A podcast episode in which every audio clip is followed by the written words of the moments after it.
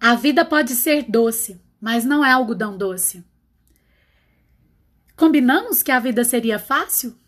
Parte 2. Continuando com a leitura do texto, Meu filho, você não merece nada, de Eliane Brum, colunista do jornal É o País.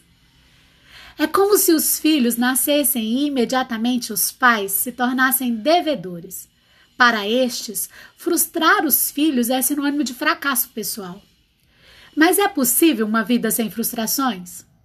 Não é importante que os filhos compreendam, como parte do processo educativo, duas premissas básicas do viver: a frustração e o esforço? Ou a falta e a busca? Duas faces de um mesmo movimento? Existe alguém que viva sem encontrar dia após dia, sem confrontar dia após dia com os limites, tanto da sua condição humana como de suas capacidades individuais? Nossa classe média parece desprezar o esforço, prefere a genialidade.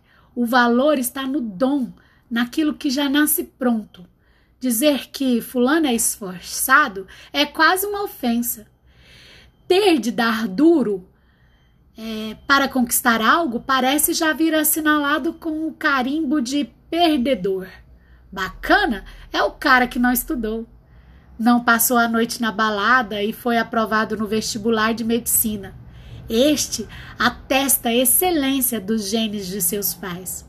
Esforçar-se é, no máximo, coisa para os filhos lá da classe C, que ainda precisam assegurar seu lugar no país. Da mesma forma, que supostamente seria possível construir um lugar sem esforço, existe a crença, não menos fantasiosa, de que é possível viver sem sofrer, de que as dores inerentes de toda a vida são uma anomalia e, como percebo em muitos jovens, uma espécie de traição ao futuro que deveria estar garantido.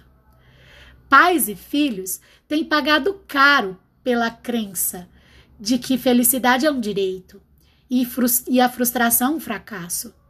Talvez aí esteja uma pista para compreender a geração do eu mereço.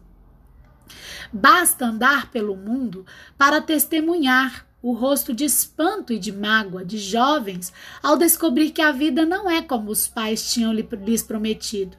Expressão que logo muda para o emburramento. E o pior é que sofre, é que sofrem terrivelmente, porque possuem muitas habilidades e ferramentas, mas não têm o menor preparo para lidar com a dor e as decepções. Nem imaginam que viver é também ter de aceitar limitações e que ninguém, por mais brilhante que seja, consegue tudo o que quer. A questão, como poderia formular o filósofo Garrincha, é estes pais e estes filhos combinaram com a, com a vida que seria fácil? É no passar dos dias que a conta não fecha e o projeto construído sobre a fumaça desaparece, deixando no chão. Ninguém, deixando nenhum chão, ninguém descobre que viver é complicado quando cresce ou deveria crescer. Esse momento é apenas quando a condição humana, frágil, falha, começa a explicitar no confronto com os muros da realidade. Desde sempre sofremos e mais, vamos sofrer se não temos espaço nem mesmo para falar da tristeza e da confusão. Vamos sofrer. Então, vou comentar mais esse trecho que eu li com vocês. Essa pseudo-aristocracia, né, de um pensamento que desqualifica o esforço, o suor. Essa metáfora para a ideia de que trabalho geralmente é, é para delegar aos menos favorecidos é falsa. A ideia de que alguém, sendo brilhante, consegue tudo o que quer é muito mais estranho também. O equívoco ao pensar que os pais lutaram um dia para que os filhos não tivessem que fazê-lo. É um grande equívoco. Os pais não têm que lutar diariamente para não faltar nada para os filhos. Os filhos precisam lutar também para garantir o seu espaço, para garantir o seu lugar no mundo. Claro que os pais são fundamentais, claro que as experiências deles nos formam, claro que as experiências deles são muito importantes para nós, mas eles tiveram uma vida, nós temos a nossa, você tem a sua vida. Então, são as suas experiências, são as suas frustrações, são as suas dores que vão moldar você no futuro, que vão te construir. Então, não fique triste se você está fracassando agora. Não fique triste se você não está dando conta de alguma coisa agora. É normal. Você é um ser humano e está num processo de construção.